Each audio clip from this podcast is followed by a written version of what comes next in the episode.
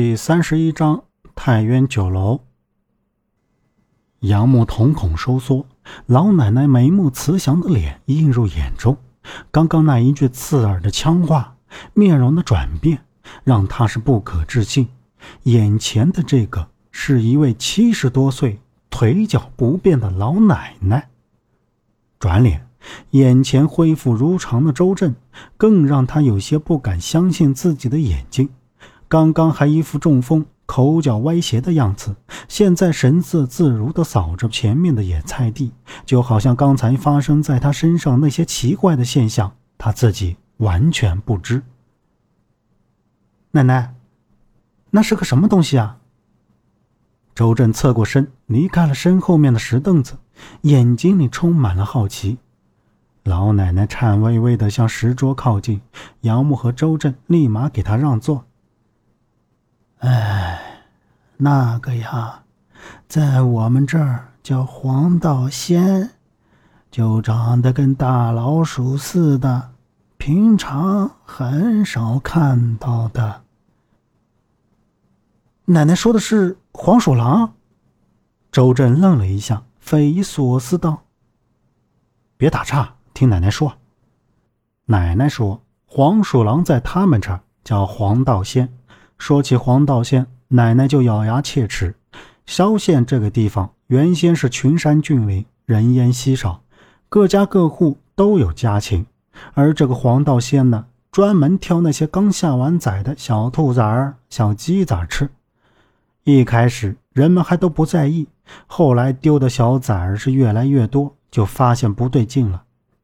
那年秋凉，住在村口的老赵家，当晚。抓住了一只黄道仙，痛恨之心随即起来，在众目睽睽之下，将那只黄道仙给剁了，丢给他家狗子吃。大伙觉得挺解恨，还说再抓住也这么干。结果第二天，老赵一家子却被那条吃了黄道仙的狗子给咬死了。狗子疯了。出来乱咬人，村民们就在村口把狗子给打死了，埋了。从那以后，每天晚上人们都能听见狗叫声，而且那叫声是很不正常。那声音就是那条狗子被村民们打死时哀嚎的惨叫声。有人看见那叫的不是狗，而是一只黄道仙。当时人们都害怕极了。有几个胆大的把他赶走，他还回来站在那儿惨叫。之后，越来越多的黄道仙出来吓人，有的学人哭，有的学人笑，还有的学人说话，简直都成了精。村里人就开始组织，用尽了各种方法驱赶黄道仙。后来，黄道仙就怕了，不敢在村里祸害了，都绕到山道那一边走。老人们都怕黄道仙来招魂。还在自家的门头上镶了一块圆镜子，以保平安。奶奶讲完黄道仙，就已经晚上十点多了。起身时叮嘱他们晚上早点睡，听见什么也别出来看。随后便颤巍巍地向屋里走去。杨木和周震两人目送着老奶奶进了屋，相互看了看，都没说话。虽然都不是迷信的小青年，可还是心里有点忐忑的。回了屋以后，周震倒头就呼呼睡上了。他说：“今天追大强锻炼身体太累了。”杨木也很理解。其实他们今天追大强真的是耗费了不少体力，但是他睡不着，手握着胸前的狼牙坠。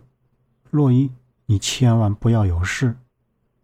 杨木一直睡到太阳高照。他睁开眼，发现周震不在旁边，挠挠头，都怪周震不叫醒他，抓起衣服跳下炕。周震，你怎么不叫我啊？现在都几点了？杨木背着包，系着扣子，快步冲出屋子，看到周震坐在石桌前，端着一碗凉粉，大口吃着。周震看到杨木走了出来，疾言厉色的样子，扒了两口，赶紧放下碗筷，追了上去。杨木，时间还早呢，你也吃点吧。都已经十二点多了。杨木目光凝聚，扣住周正的胳膊，拿到眼前，盯着他手腕上的手表，说道：“奶奶，奶奶。”杨木朝小屋里喊着：“别喊了，奶奶带着大强出去了。”哎，杨木，你等等我。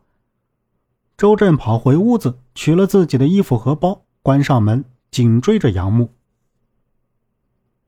本集播讲完毕感谢您的收听。